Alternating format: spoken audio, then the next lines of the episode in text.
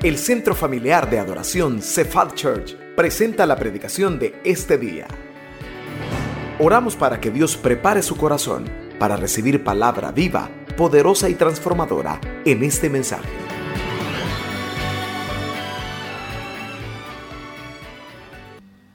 Gloria al Señor. Gracias hermanos por su fidelidad con diezmos y ofrendas. Siempre le decimos que aunque usted o yo no demos, Dios siempre nos bendice. La bendición del Señor siempre está con, con nosotros.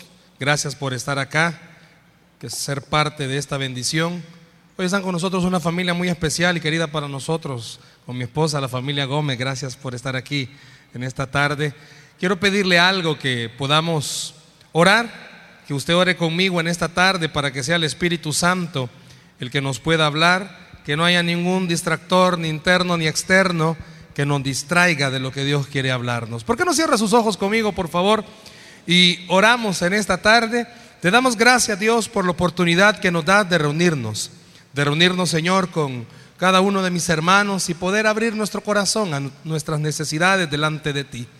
Te suplico, Dios, que la palabra que esta tarde será predicada, Dios, no regrese vacía. Que el milagro de esta predicación, que un hombre, un hombre común y corriente hablará, mas sin embargo tus hijos escucharán, que se haga realidad. Bendícenos a todos y ministranos, que no hayan estorbos, ni internos ni externos, que no haya ningún distractor, que todos tengamos corazón receptivo para recibir tu palabra. En el nombre de Jesús. Amén y amén. Cuentan que un duque de Sajonia le había declarado la guerra a un obispo alemán. En aquel entonces los obispos tenían capacidad militar y tenían capacidad de reacción. Este duque viene y hace algo, reta a este obispo y comienza a declararle la guerra.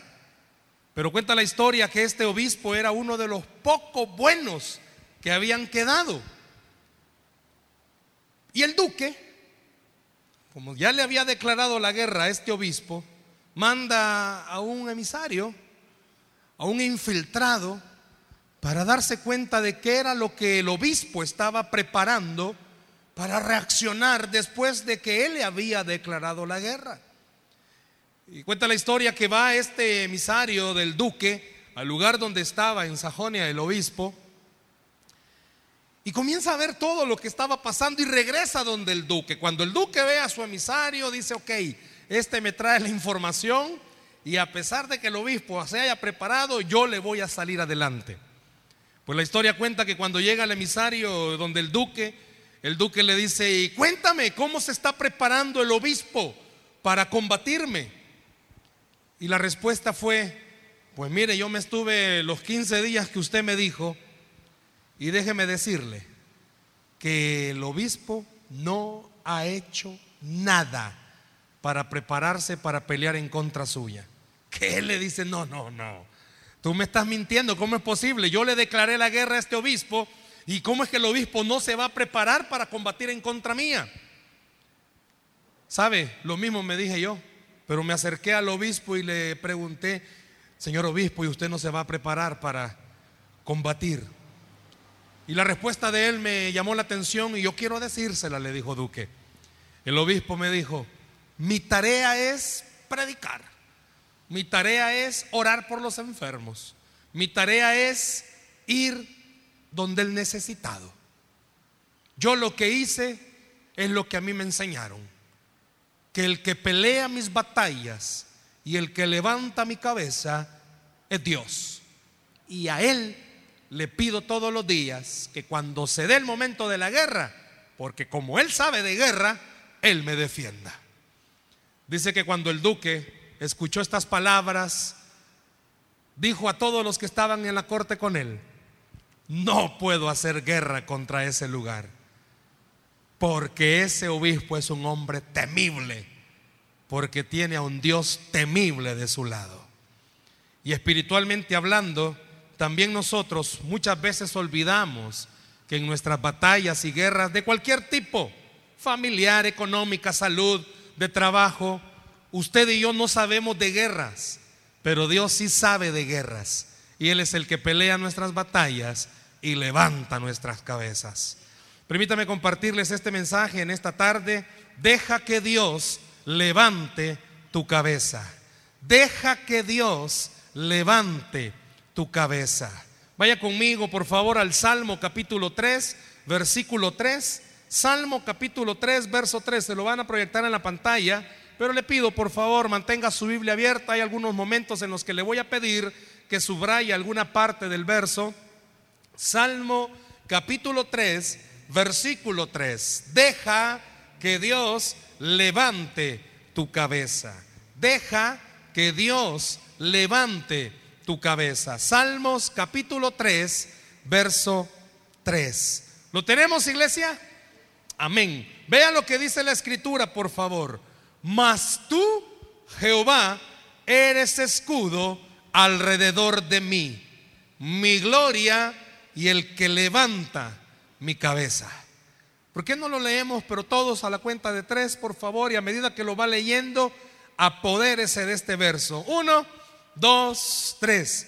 Mas tú, Jehová, eres escudo alrededor de mí, mi gloria y el que levanta mi cabeza.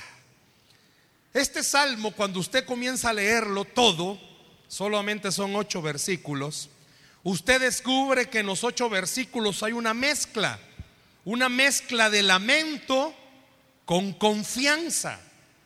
Llega este salmo, pudiera llegar a convertirse en un buen modelo de una oración matutina, que usted pudiera hacerla todos los días antes de salir de su casa porque nos vamos a identificar y así espero a lo largo de lo que vamos a hablar.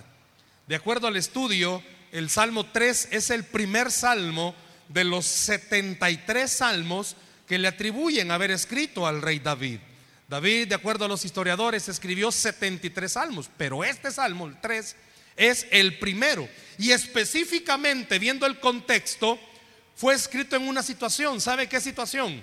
cuando su hijo Absalón lo quita del trono, lo saca de la casa y literalmente lo deja sin nada. Un momento en la vida de David donde estaba atravesando situaciones imposibles de poder controlarlas. Su propio hijo lo quita del reinado, lo saca del palacio y lo deja sin nada. Una situación ante a la cual puede decirse ha perdido todo. Quizás usted no esté así, pero quizás esté en un momento en el cual su propia vida se encuentra en un caos. Ya intentó hacer mil y un cosas y el caos no desaparece. Pues este Salmo 3, David comienza a narrarnos lo que su corazón estaba sintiendo por las situaciones, por los problemas que él se encontraba viviendo. Para poder entender por qué David en el versículo 3 llega a expresar la frase, y el que levanta mi cabeza, veamos un poquito el contexto, váyase conmigo por favor, ahí lo van a proyectar el versículo 1. Vean el Salmo 3, 1, cómo comienza David este salmo. ¿Cuál es la palabra con la que él comienza? Fíjese que yo no sé si llama su atención, pero hay un signo de admiración.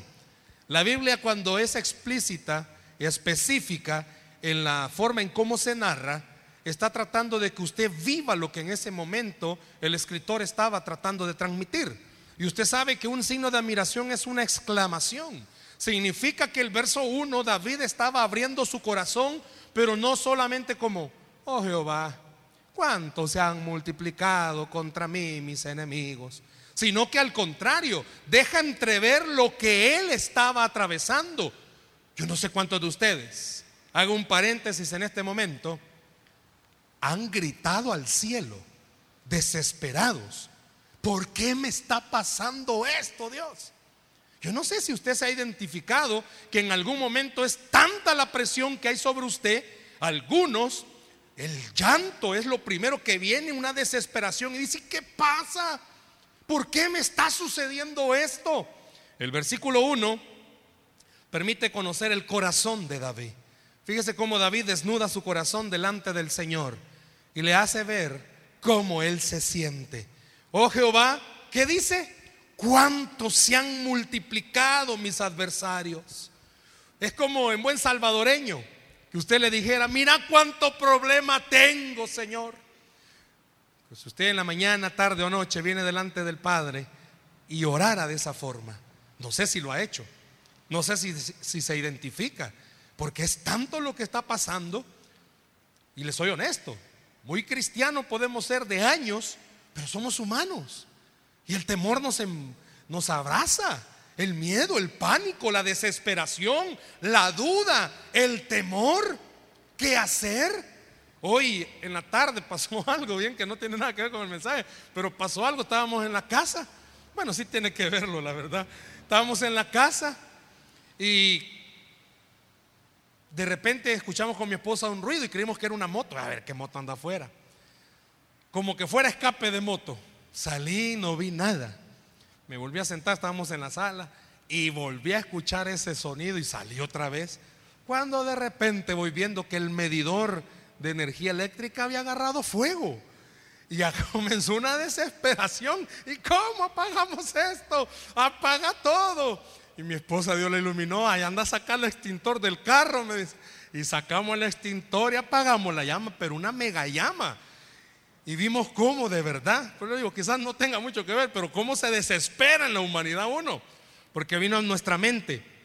En los días de semana mis papás se quedan solos, ya están ancianos y mi papá recién operado. Si ese volado agarra fuego en la semana, ¿qué hubiese pasado? Y es una desesperación. Pero David en este momento estaba abriendo su corazón y diciéndole a Dios cómo se siente. Yo le puedo preguntar en este momento cómo se siente su corazón. ¿Pudiera usted decirle al Señor, me siento decepcionado, me siento triste, me siento preocupado, mira todas las cosas que me están pasando? Y le aseguro que muchos de ustedes quizás están pasando cosas que ni siquiera la llamó. Llegaron, aparecieron. Y la desesperación muchas veces hace que nos volvamos cristianos tristes desesperados, queremos tirarlo todo. Pero David en este momento, abriendo su corazón, le dice al Señor, abriendo su alma, mira cuántos problemas tengo. Hágame un favor. No, lo proyectas todavía, hágame un favor. Lea el verso 1 y el verso 2. Hay una palabrita que se repite en el verso 1 y en el verso 2. Léalo por favor, el verso 1 y el verso 2. Hay una palabrita que se repite. Vamos a ver cuál palabrita es. Está fácil. Es una palabrita que se repite. ¿Cuál es? Proyectámonos, por favor. Vea el verso 1 y el verso 2. Está subrayado en el 1 y en el 2.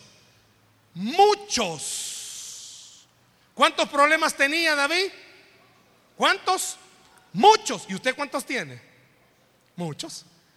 Fíjese David lo que está haciendo. Verso 1 y verso 2 comienza a expresar, son muchas las cosas que estoy viviendo. ¿Pudiera usted enumerarlas? ¿Pudiera usted abrir su corazón en esta tarde y enumerar todas las cosas que está atravesando? David es específico en decir, mis aflicciones se han multiplicado. ¿Cuáles eran? Mi hijo, en buen salvadoreño, me dio en la nuca, me quitó el reinado. ¿Sabe que no solo el hijo lo sacó de ahí? Muchos que estuvieron cerca de David como rey y que fueron bendecidos por el reinado de David, se levantaron en contra de David y se fueron a favor del hijo Axalón. Piense eso. ¿Cómo se sentía David sin nada? Comenzaron a multiplicarse sus problemas porque inclusive, dice un historiador, llegó el punto que quisieron hasta exterminar a David. Imagínense todos los problemas que tenía David. Pero ¿por qué no mejor vemos todos los problemas que nosotros también tenemos? Que sentimos que se han multiplicado de un tiempecito para acá o de ayer para hoy. Cosas que quizás usted nunca se hubiese esperado en su casa de la noche a la mañana, donde solo había paz y tranquilidad caos, problemas, enfermedades, situaciones económicas difíciles. Y, y súmele que en su trabajo ahora se le agrega algo nuevo. Piense una persona que vive en un hogar donde es un caos y va a un lugar de trabajo donde es un caos y vive con un esposo que es un caos y vive con la suegra. Imagínese esa persona. Qué terrible, ¿verdad? Imagínese qué situación más dura. Y lo peor, tiene hijos y los hijos no quieren nada con el Señor. Y no solo eso, ya no tiene para pagar. Y aquí súmele algo más. Está enfermo. ¿Cómo se han multiplicado mis enemigos? ¿Cómo las situaciones adversas han venido en contra de mí? Pero vean el verso 2, poneme solo el verso 2, porfa. Vea el versículo 2, que es lo que David, al abrir su corazón delante de Dios, le está expresando. Muchos son los que dicen de mí, no hay para él salvación en Dios. Le hago una pregunta. Actualmente, ante su situación, ¿cuántos se han acercado a decirle, no, lo tuyo no tiene solución? Usted está perdiendo el tiempo usted ya hubiera tomado otra decisión, esperando, esperando, y mire que está esperando si no pasa nada. ¿Sabe? Dice el comentarista que en este versículo 2, lo que a David le estaba sucediendo es que la gente era tanto lo que estaba pasando que alguien se le acerca y le dice, Davidito, esto es consecuencia de tu pecado con Bexabé. No tiene solución. Tenés que sobrevivir porque no hay respuesta. Y tiene razón. Al ver el contexto, usted se da cuenta que este salmo lo está escribiendo justo en la época y en la etapa donde David estaba pagando las consecuencias de su pecado con Bexabé. Pero este salmo nos deja entender y nos lleva a comprender algo. Podemos cometer errores, podemos estar pagando consecuencias de nuestros errores, pero la misericordia de Dios no se va a apartar de nuestra vida. La misericordia de Dios no se va a apartar de su vida. El amor del Señor no se va a apartar de usted. David nos enseña, gloria al Señor, a través de este salmo. Es cierto. Por eso dice, muchos son los que dicen de mí. Y por eso se recuerda, yo le dije en el versículo 3, ¿cómo es posible que David pudo haber llegado a decir, y él es el que levanta mi cabeza? Porque los que se acercaron le dijeron, no, papito, si lo que estás viviendo es parte de tus consecuencias. Y les soy honesto, si todos analizáramos muchas de las cosas que vivimos, es parte de nuestras consecuencias, pero debemos de comprender y entender algo. Y David nos lo está enseñando en este salmo. Dios, a pesar de todo lo que usted y yo hagamos y las metidas de patas que tengamos, porque seguimos siendo malos, no cambia, sigue siendo bueno, sigue siendo grande en misericordia. Yo no sé si en algún momento el enemigo ha utilizado sus momentos de crisis para decirle, no hombre, si usted no va a salir de esto, a usted nadie le va a poder ayudar. Y es más, puede ser que todo esté en contra suya. Y hasta el enemigo le puede hacer creer que Dios está en contra suya. Pero en los momentos más difíciles, David nos está enseñando, todo está en contra mía, pero Dios nunca va a estar en contra mía. Si a usted le parece que la vida está en contra suya, David nos enseña, es un buen momento para buscar del Señor. Yo no sé si en este instante Dios le está diciendo, crees que todo está en contra tuya, pero yo no estoy en contra tuya. Crees que nadie está a tu favor, pero yo sí estoy a tu favor. Vea algo en el versículo 3, por favor, se lo van a proyectar. Léalo ahí en su Biblia, en el versículo 3. Después de haber analizado, después de haber abierto su corazón y haberle dicho a Dios, se han multiplicado mis problemas. Y de, y de decirle, la gente dice que yo no voy a salir de esta, David llega a expresar, mas tú Jehová eres escudo alrededor de mí, mi gloria y el que levanta mi cabeza. Pero ¿qué quería decir esto? Yo no sé si les ha fijado, pero el mundo nos ha puesto un estereotipo. Si usted pierde, usted tiene que andar cabizbajo. Partido de fútbol. ¿Cuántos le van al Barcelona? Conviértanse, hermanos. Este, ¿Cuántos le van al Real Madrid? La Biblia dice que Dios es real, hermanos. Este, acérquense a la gracia. no, perdón. Si hay un partido del Real Madrid en contra del Barcelona y gana el Madrid, ¿cómo anda la cabeza de los del Madrid? Arriba. ¿Y cómo anda la cabeza de los del Barcita? Como siempre va, abajo. El mundo nos ha dicho, hay dos equipos, los victoriosos, los ganadores y los que pierden. Y los que pierden siempre tienen que andar con la cabeza cabizbaja, tienen que andar con los ánimos abajo. Y el enemigo se ha aprovechado y a usted y a mí nos ha hecho creer que cuando tenemos problemas debemos de andar cabeza abajo, contrario a los que dan testimonio, ¿verdad? Y a veces el testimonio, usted en un estado espiritual así, cabizbajo, oye que alguien da testimonio en vez de dar gloria a Dios, enoja. Y comienza así, ¿a mí por qué no? Pues porque el enemigo nos ha tratado de hacer creer que no, todos los que tenemos problemas, por favorcito, cabeza abajo. ¿Cómo canta usted? ¿Cómo adora al Señor cuando tiene problemas? Eso demuestra cómo está su estado de ánimo. Pero media vez usted tenga pisto y tenga todo resuelto, no, hermano, usted está, está grita. Si usted salta ahí cuando esté alabando. Pero si tiene problemas, cuesta aplaudir. Gloria a Dios, hermano. Porque cuesta que nuestro estado de ánimo se levante. Pero David está enseñando algo. No, no, no, no, no. Hay un error. Al Hijo de Dios, a un cristiano, jamás se le debe de olvidar esto.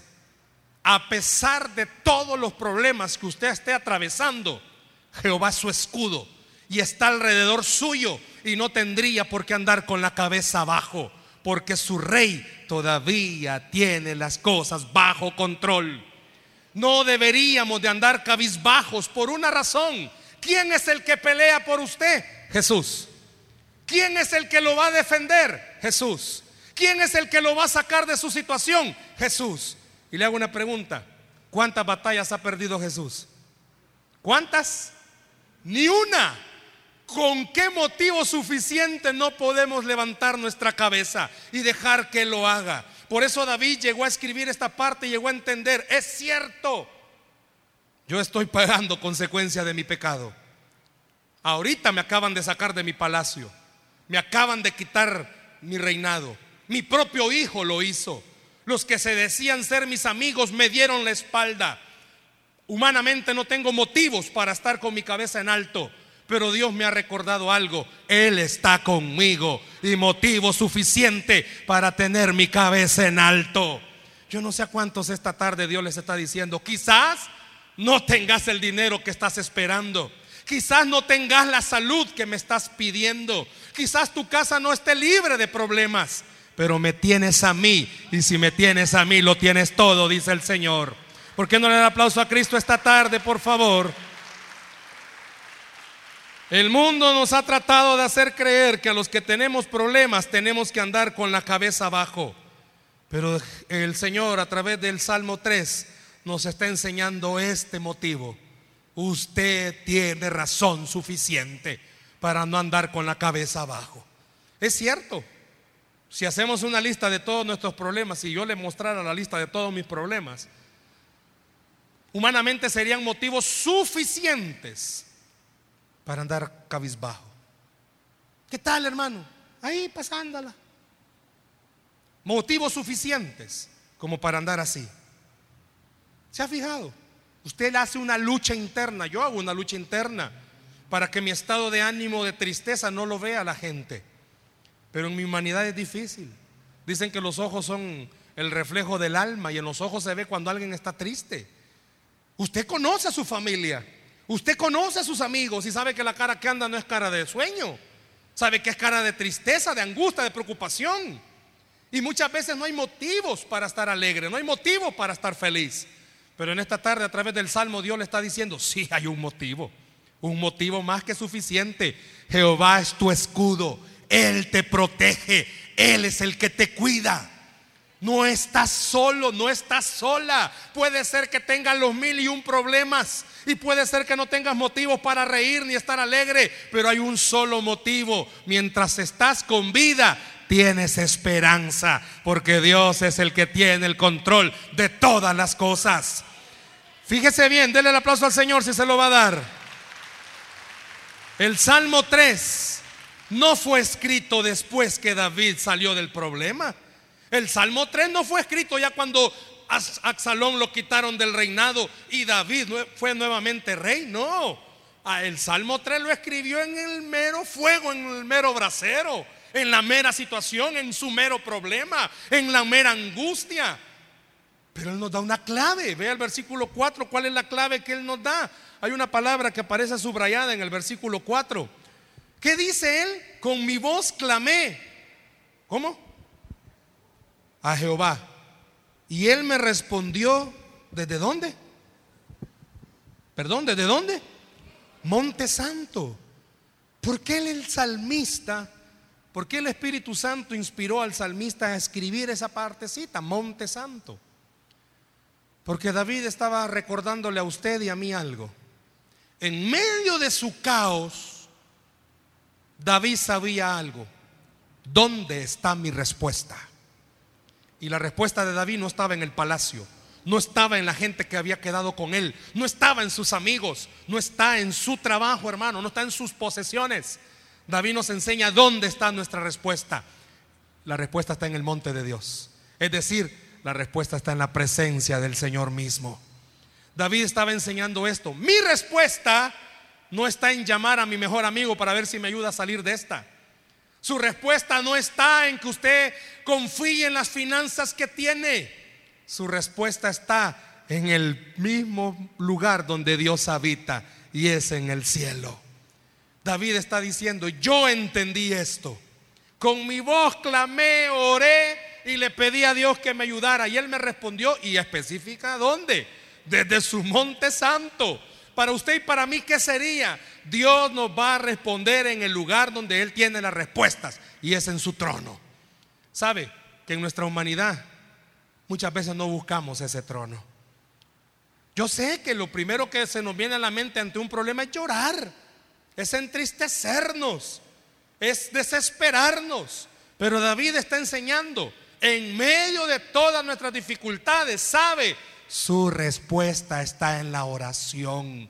Busque al Señor, busque el rostro del Señor. Él tiene lo que usted necesita. Puede ser que usted tenga un amigo pudiente. Le digo algo, Dios es mejor que ese amigo pudiente. Puede ser que usted diga, tengo un conecta en el banco, está bueno. Pero Dios es el dueño del oro y la plata. Puede ser que usted diga, hey, yo tengo un buen amigo especialista en esto, está bien, búsquelo. Pero no deje de buscar al médico por excelencia, aquel que tiene la respuesta, aquel que es el único que puede decirle a alguien que está desahuciado lo contrario. Dios es el único que tiene la respuesta. Por eso David cuando escribe este salmo, por eso nos dice, Él levanta mi cabeza, Él, Él lo hace porque mi seguridad, mi paz provienen del Dios de los cielos. Le hago una pregunta. ¿Seremos acaso de los que andamos con nuestra cabeza en alto? Ya voy a mencionar a qué se refiere eso de cabeza en alto. ¿Seremos de los que andamos siempre erguidos cuando todo nos va bien? ¿O seremos de los que andamos así cuando las cosas andan mal? ¿Sabe qué quiso decir?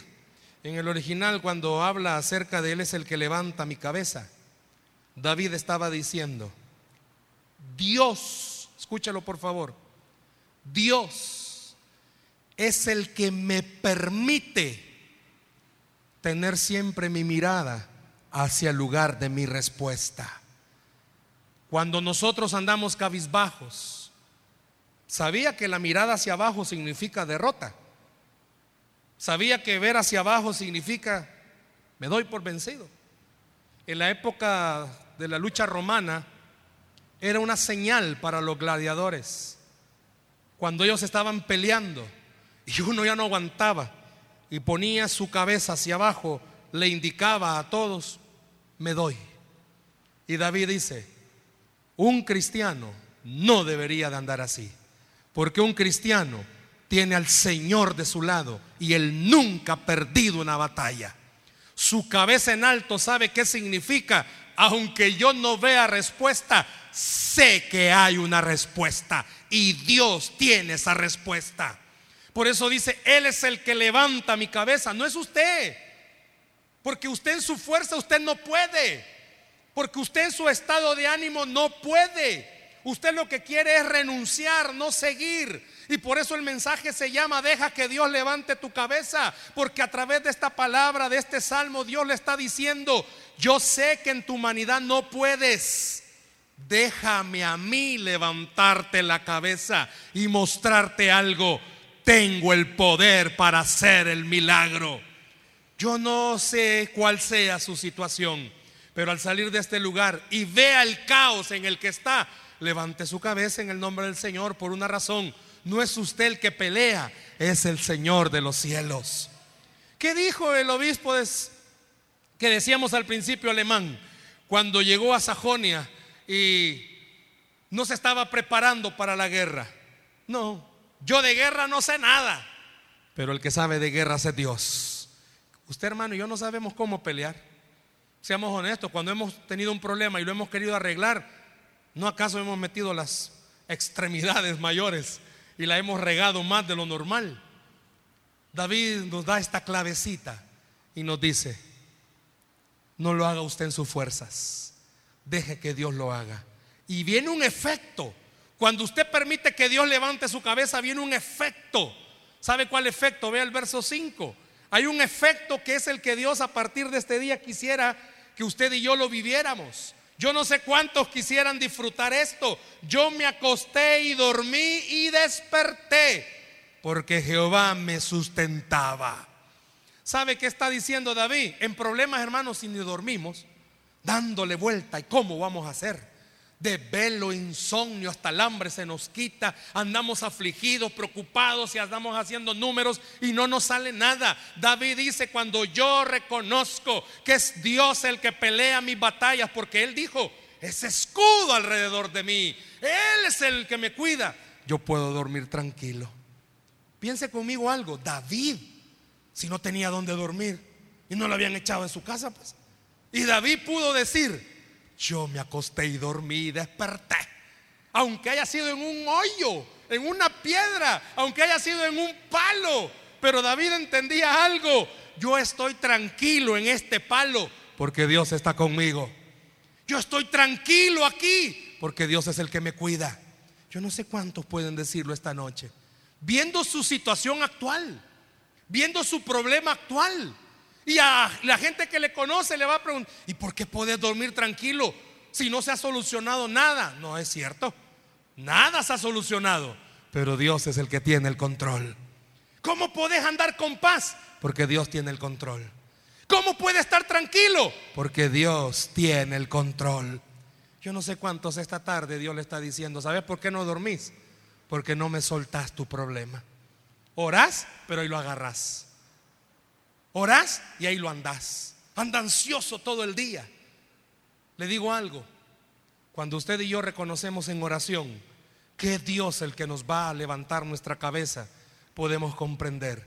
¿Por qué en el versículo 6, ponelo porfa, por qué en el versículo 6 dijo David, no temeré a diez millares de gente que pusieren sitio contra mí? Hermanos, David está diciéndole, puedes, puedo estar rodeado de muchos enemigos y no voy a tener temor porque Dios está conmigo. Yo no sé cuántos esta noche pueden decirlo. No voy a temer porque Dios está conmigo. Le hayan dicho lo que le hayan dicho. Dios le está diciendo, no estás solo, no estás sola, yo estoy contigo. No importa lo que esta semana el enemigo quiera enseñarle, quiera recordarle, usted no está solo. Dios está de su lado. ¿Cuántos creen que Dios está de su lado? Pudiera decir eso, no temeré porque Dios está conmigo. No temeré, aunque pusieran cerco y me dijesen, mira, tu casa está rodeada, no vas a poder salir. No temeré porque Dios está conmigo. No temeré Porque Dios está conmigo. Dele el aplauso al Señor, por favor, si se lo va a dar. Y quiero ir terminando con esto. David no solo se quedó tratando de inyectarnos ánimo al decir, Dios va a defendernos, sino que David se encarga de darnos una descripción de qué va a hacer Dios con nuestros enemigos. Vea el versículo 7, por favor. Vea el versículo 7. Levántate Jehová, sálvame, Dios mío. Mire lo que dice, por favor. Qué bueno fuera que lo subrayara. Porque tú heriste a todos mis enemigos en la mejilla. Los dientes de los perversos quebraste. Si lo pudiéramos traducir en buen salvadoreño, ¿cómo lo diría usted esa parte de ese versículo? Si pudiera haber una versión en salvadoreño, Dios es el que le revienta la boca, por no decir otra cosa, a sus enemigos. Y no solo les revienta la boca, le quiebra los dientes. ¿Sabe qué estaba diciendo ahí David? No estaba diciendo, mira, le va a quebrar la boca solamente, no. Se recuerda que en el versículo 2 David dijo, Muchos son los que dicen de mí, para él no hay salvación. En buen salvadoreño, ¿sabe qué está diciendo Dios? A todos tus enemigos le voy a cerrar la boca. A todos los que hablaron en contra tuya, les voy a cerrar la boca. Todo aquel que dijo que tú no ibas a crecer, les voy a cerrar la boca. ¿Y sabe cómo? A todo aquel que está aquí esta noche y que no creen en usted, métase con Dios y Dios lo va a levantar y va a cerrar la boca.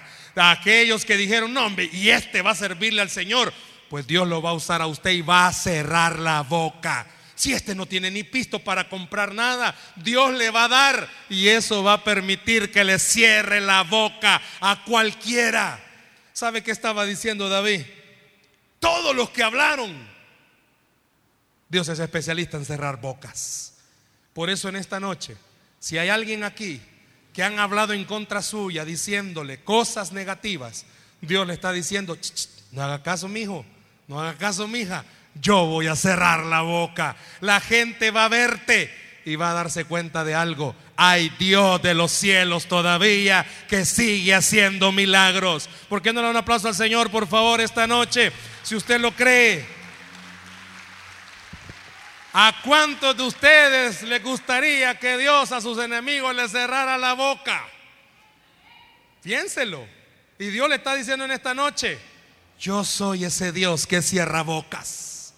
A todos aquellos que le han dicho, no hombre, usted está perdiendo el tiempo. Dios les está diciendo esta noche, no, no, no, no. El que cree y espera en mí no pierde el tiempo. Al contrario, es bendecido. Yo no sé si esta noche usted va a permitir que Dios levante su cabeza, que Dios le haga ver algo.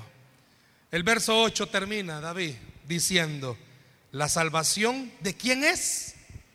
¿Perdón de quién? Ok, entonces hagamos algo, hermanos. Rindámonos.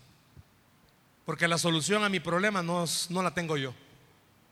La solución a su problema no la tiene nadie más aquí en la tierra. La solución a su problema la tiene Jehová de los ejércitos. Busque al Señor. Búsquelo en oración. No deje de orar. No deje de congregarse. No deje de leer, la palabra. No deje de alimentarse. Yo sé que en momentos de dificultad lo que menos queremos es orar, leer la Biblia y adorar al Señor. En el momento del caos, métase más con el Señor. Fue en la tribulación y angustia de David que David pudo decir, Él es escudo alrededor de mí, mi gloria y el que levanta mi cabeza. Qué bueno fuera que esta noche usted pudiera decirle, Señor, levántate y sálvame, porque tú eres el que te vas a encargar de cerrarle la boca a todos mis enemigos. ¿Por qué no deja que en esta noche Dios levante su cabeza? ¿Por qué no permite que a través de este mensaje Dios le enseñe? No eres tú el que vas a pelear. No eres tú el que lo va a lograr, soy yo porque tengo el poder para hacerlo.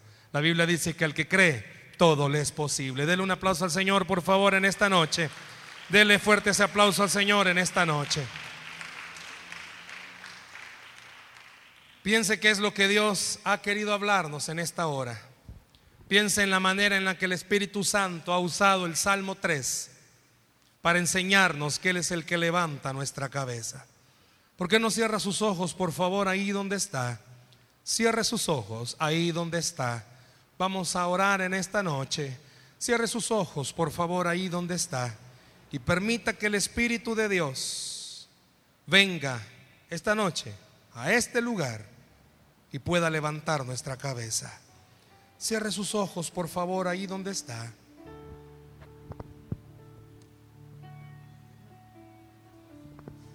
Cierre sus ojos, por favor, ahí donde está. Y deje que el Espíritu Santo pueda ministrar nuestra vida, pueda ministrar nuestro corazón, pueda ministrarnos en esta noche.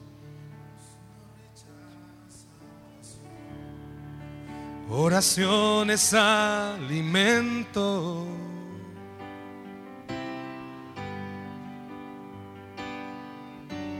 Nunca vi un justo sin respuesta o quedar en sufrimiento.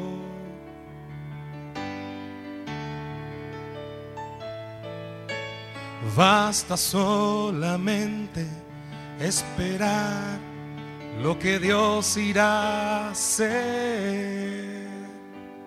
Escuche lo que este canto está diciendo.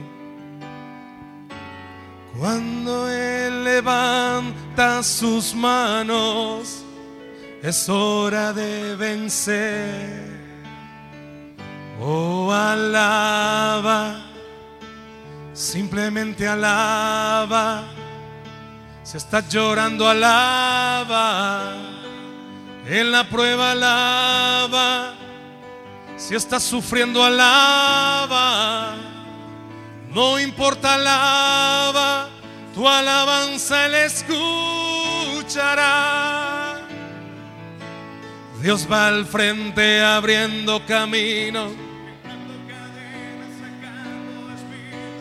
Manda a sus ángeles contigo a luchar. Él abre puertas, nadie puede cerrar.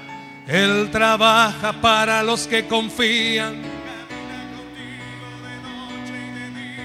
Levanta tus manos, tu victoria llegó. Comienza a cantar y alaba a Dios. Alaba a Dios. Alaba a Dios. Alaba a Dios. Yo no sé cuántos en un acto de fe en esta noche necesitan que Dios levante sus cabezas. ¿Por qué no viene al frente unos instantes, por favor? Yo quiero orar por usted en esta noche. Si usted necesita que Dios levante su cabeza en cualquier área de su vida, venga aquí al frente, por favor, y oremos en esta noche, dejando que Él, que Él sea el que levante nuestra cabeza, dejando que Él sea el que pelee nuestra batalla. Venga aquí al frente, por favor.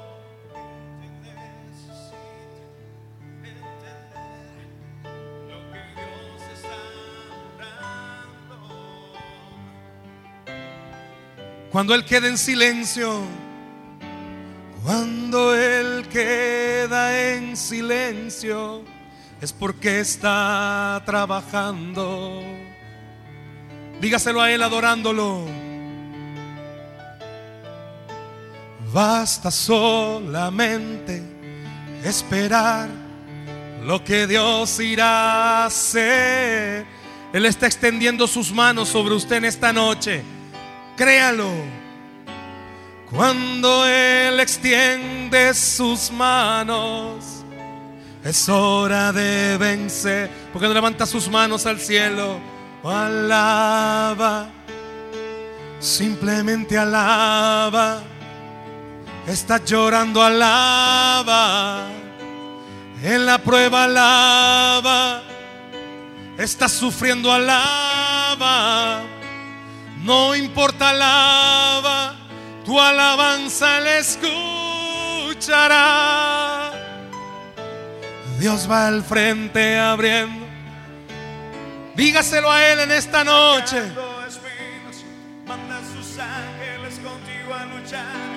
Él abre puertas, nadie puede cerrar. Él trabaja para los que confían. Camina contigo de noche y de día. Levanta tus manos, tu victoria llegó. Comienza a cantar y alaba a Dios. Alábelo en esta noche. Alábelo en medio del problema. Alábelo en medio del problema. Alábelo en medio de la situación. Alábelo en medio de su necesidad.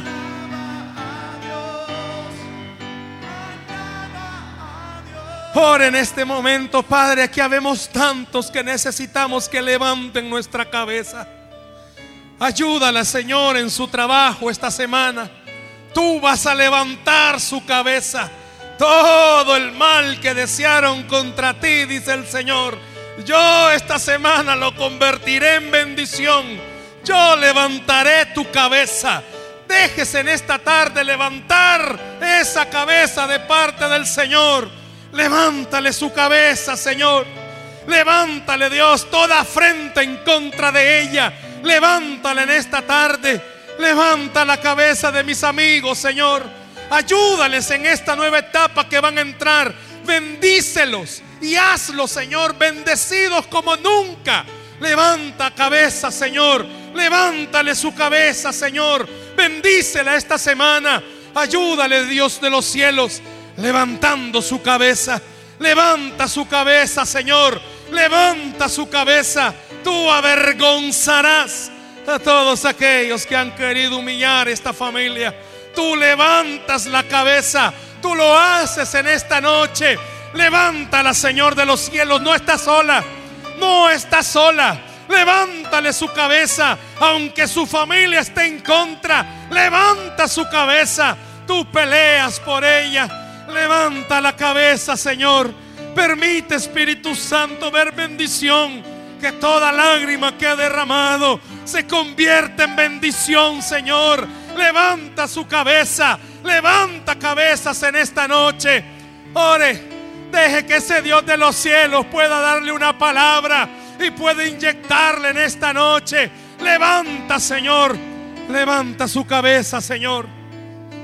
Levanta su cabeza. Bendícelo. Glorifícate en Él. Glorifícate en esta familia. Levanta esta cabeza, Señor, en el nombre de Jesús. Levántalo esta noche. No está solo. Levántale su rostro, Señor. Que no camine en derrota. Que camine en victoria.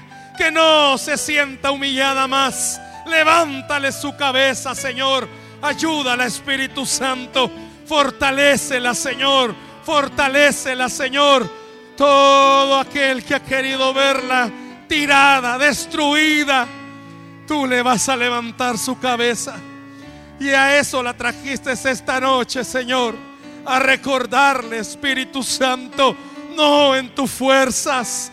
Tú verás mi gloria moverse en tu casa. Créalo en esta noche. Dios está levantando su rostro. Dios le está haciendo entender. Es en la fuerza de Él. Es en la fuerza de Él.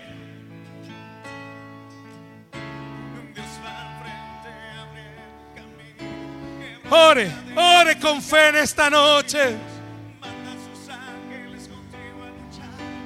Él abre puertas, nadie puede cerrar. Dígalo, camina contigo de noche y de día. Levanta tus manos, tu victoria llegó. Comienza a cantar y alaba a Dios. Levante su voz en esta noche. Alábelo, alábelo, alábelo en fe. Alábelo en fe.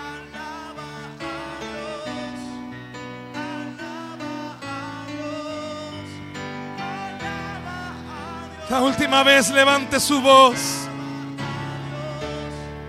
Alaba a Dios.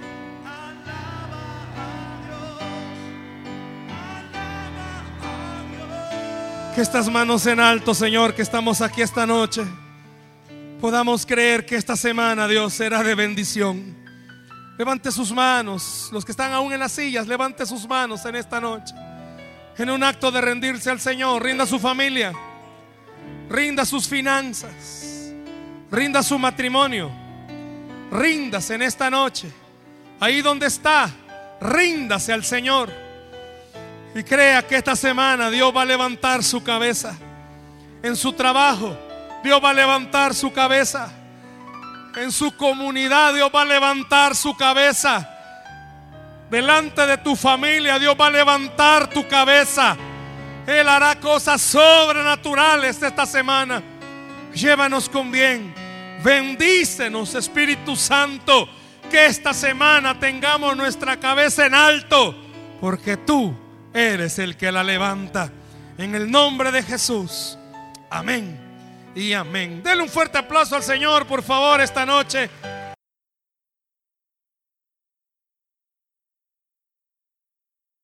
Esperamos que este mensaje haya sido de bendición para su vida. La Biblia dice que Dios es santo y el ser humano es pecador, pero en su gran amor, el Padre envió a Jesucristo a morir en la cruz para pagar por nuestros pecados. Luego lo resucitó para darnos vida eterna. Si usted cree en Cristo como Salvador y Señor, hable con Él diciendo, me arrepiento, perdona mis pecados, te ruego que me salves. Ponga su fe en Él y crea que solo Cristo le puede salvar. Bienvenido a la familia de Dios. Le invitamos a congregarse en Cephal Church los domingos a las 7 a.m., 9 a.m., 11 a.m. y 5 p.m. Visite nuestro sitio web cefadchurch.org o búsquenos en las redes sociales como Cefad Church. Dios le bendiga.